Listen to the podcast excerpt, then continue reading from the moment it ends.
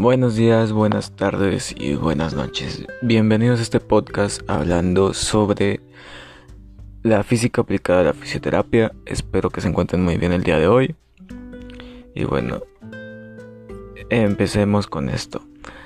Primero quisiera abarcar los objetivos que tiene la física sobre la fisioterapia.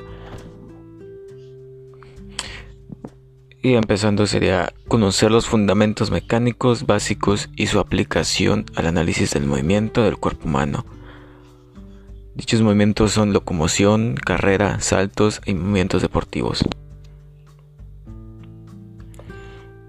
Otro sería conocer las técnicas y la metodología que se pueden emplear para, para realizar un análisis del movimiento.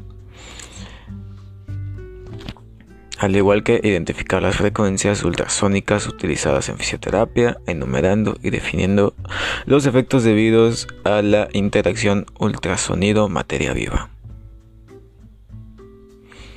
Establecer las bases de la electroterapia usada en fisioterapia.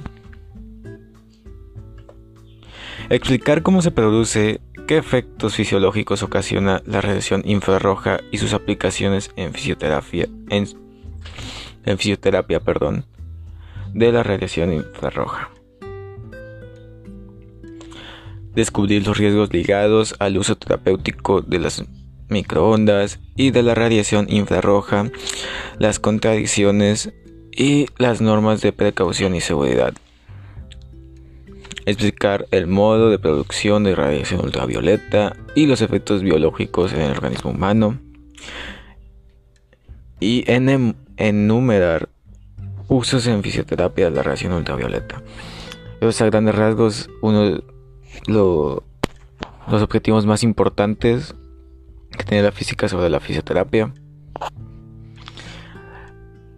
Y hablando más, pues la, la física es una parte fundamental e importante sobre la fisioterapia.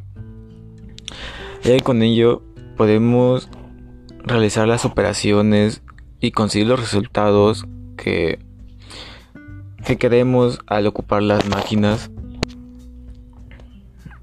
que gracias a la física se puede eh, acertar un, un resultado más aceptable para una buena una buena terapia.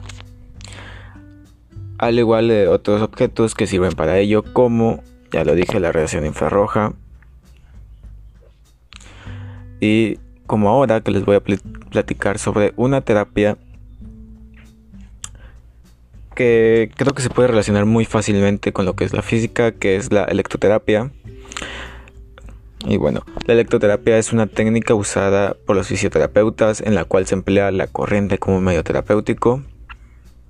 En este método de tratamiento de fisioterapia se encuentran dos tipos de corrientes, una que es la galvánica, la cual produce una corriente continua y con el mismo patrón, y las dinámicas que trabajan al contrario de las primeras. En la, electroterapia encontramos dos tipos de electroestimulación.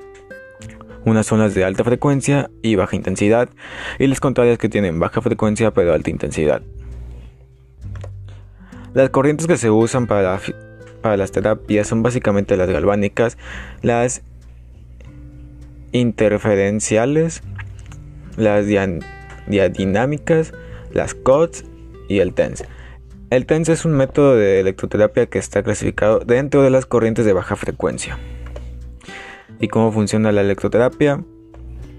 Dependiendo del tipo de corriente generada por el equipo de la electroterapia, encontraremos diversos efectos y funciones, pero en general estas corrientes trabajan emitiendo una señal de electricidad que se envía por unos cables y luego que llega a los electrodos y de ahí se transporta hasta la piel y tejido muscular y